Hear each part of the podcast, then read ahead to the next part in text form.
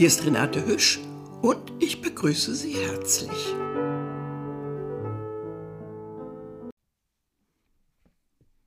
Oscar Wilde hat seinerzeit viele Menschen vor Rätsel gestellt. Die Öffentlichkeit kannte ihn als wortgewandten, geistreichen Unterhalter und Dandy. Er verhielt sich oft überheblich und überlegen. Mit seinem scharfsinnigen Humor legte er häufig Kehrseiten und Vorurteile, das Verhalten und unbequeme Wahrheiten der Gesellschaft offen. Wilde verschrieb sich schon während seiner Studienzeit dem Ästhetizismus, also der Kunst und einem Leben nur um der Schönheit willen. Einmal sagt er, sein Leben sei das wahre Kunstwerk und die Literatur, die er verfasst habe, nur ein Hauch seines Talents. Zum Beispiel soll er zu André Gide gesagt haben, meine Stücke sind nicht gut, ich weiß, und das kümmert mich nicht. Sie sind fast alle das Ergebnis einer Wette. Auch Dorian Gray. Ich schrieb das in ein paar Tagen, weil ein Freund von mir meinte, ich könne keinen Roman schreiben. Schreiben langweilt mich so sehr. Ein anderes Mal schrieb er, Wirkliche Schönheit endet da, wo der geistige Ausdruck beginnt, der für eine Definition aber notwendig wäre. Schönheit offenbart alles, weil sie nichts ausdrückt.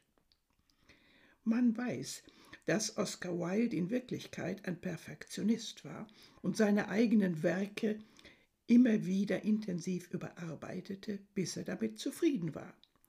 Auch die Anzahl von Werken, die er geschrieben hat, straft seine Aussage Lügen. Er tat allerdings so, als ob ihm Vergnügen und Dandytum wichtiger seien als seine Werke.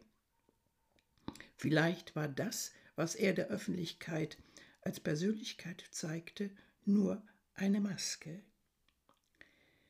Der Welt erscheine ich von meiner Seite absichtlich bloß wie ein Dilettant und Dandy. Es ist nicht klug, der Welt das eigene Herz zu zeigen. Und wie ernsthaftes Verhalten die Tarnung des Trottels ist, so ist Narrheit in ihren exquisiten Arten von Belanglosigkeit und Gleichgültigkeit und Mangel an Sorge das Gewand des weisen Mannes. In solch einem geschmacklosen Zeitalter wie diesem brauchen wir alle Masken. Auch wenn er der Öffentlichkeit das Gegenteil weismachen wollte, war er, wie aus manchen Briefen hervorgeht, von der scharfen Kritik an seinen Werken oft tief verletzt. Wahrscheinlich wollte er in seinem Leben am meisten die Anerkennung seiner Arbeit, aber auch bei all seiner Andersartigkeit und Exzentrik vor allem akzeptiert werden als das, was er war. Ein Ire, ein Künstler und ein Mensch.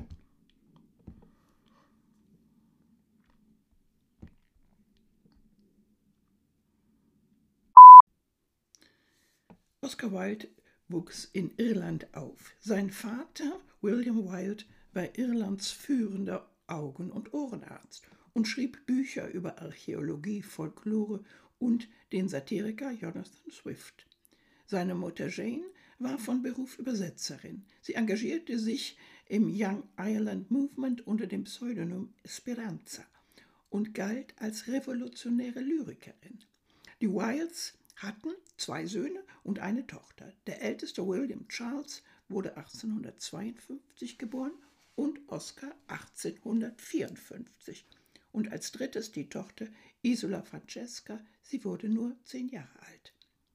Die Tätigkeit seiner extravaganten Eltern und vornehmlich der von seiner Mutter in Dublin unterhaltene Salon brachten Oscar Wilde frühzeitig mit Künstlern und Schriftstellern in Kontakt. Von 1864 bis 1871 besuchte er als Internatsschüler die Portra Royal School in Enniskillen. Von 1871 bis 1874 studierte Oscar Wilde mit glänzendem Erfolg klassische Literatur am Trinity College in Dublin. Im Sommer reiste er mit seinem Freund und Lehrer für Altphilologie nach Norditalien, wo er unter anderem Mailand, Venedig, Padua und Verona besuchte. Nachdem Wilde ein jährliches Studium gewonnen hatte, studierte er von 1874 bis 1878 in Oxford. Während dieser Zeit trat er in die Freimaurerloge Apollo University Lodge Number 347 ein. Bereits sein Vater war aktiver Freimaurer in Dublin gewesen. In Oxford fiel Oscar Wilde schnell durch seinen Witz und Humor auf. Als er bei der Aufnahmeprüfung eines Studentenclubs einen Teil der Passionsgeschichte aus dem Griechischen übersetzen sollte, erklärte Wilde, er wolle unbedingt das Ende erfahren und übersetzte weiter, nachdem er die Aufgabe bereits mit Bravour gelöst hatte. Schon bald war er als Ästhet bekannt. In einem Aperçu, das in der ganzen Universität die Runde machte, bekannte er sich als Liebhaber kostbaren Porzellan. Zitat Es fällt mir von Tag zu Tag schwerer, auf hohem Niveau meines blauen Porzellans zu leben.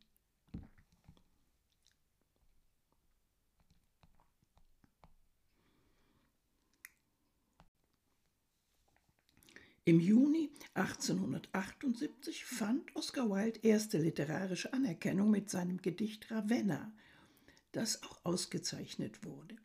In dem Gedicht, das eine Stadt schildert, die aus einstiger Größe ins Nichts versank, hatten die Impressionen seiner zweiten Italienreise künstlerische Gestalt angenommen. Wilde schloss sein Studium 1878 mit dem akademischen Grad des Bachelor of Arts mit Auszeichnung ab. Im folgenden Jahr übersiedelte er nach London und teilte sich dort bis 1881 mit dem Pastellmaler Frank Miles, der beste Beziehung zur Londoner Gesellschaft hatte, eine Wohnung in der heute nicht mehr bestehenden Salisbury Street.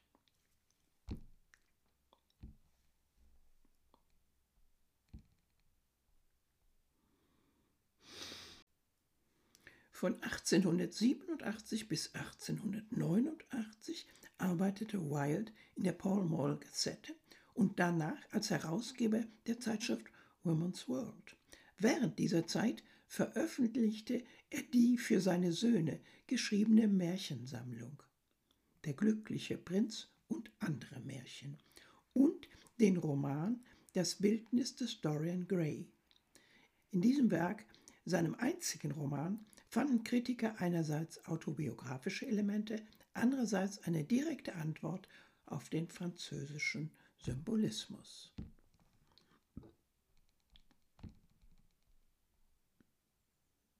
Jetzt kurz und kompakt noch dies. Oscar Wilde wurde am 16.10.1854 in Dublin geboren. Sein Vater war Arzt, seine Mutter Dichterin. Wilde studierte in Dublin und Oxford. Seit 1879 lebte er in London. 1895 wurde er vom Vater seines Freundes Lord Douglas wegen homosexueller Neigungen angezeigt und zu zwei Jahren Zuchthaus verurteilt. Wilde starb am 30.11.1900. Und darüber hinaus finden Sie jede Menge interessante Berichte, interessante Aussagen über Oscar Wilde im Internet. Ja, das war's für mir jetzt.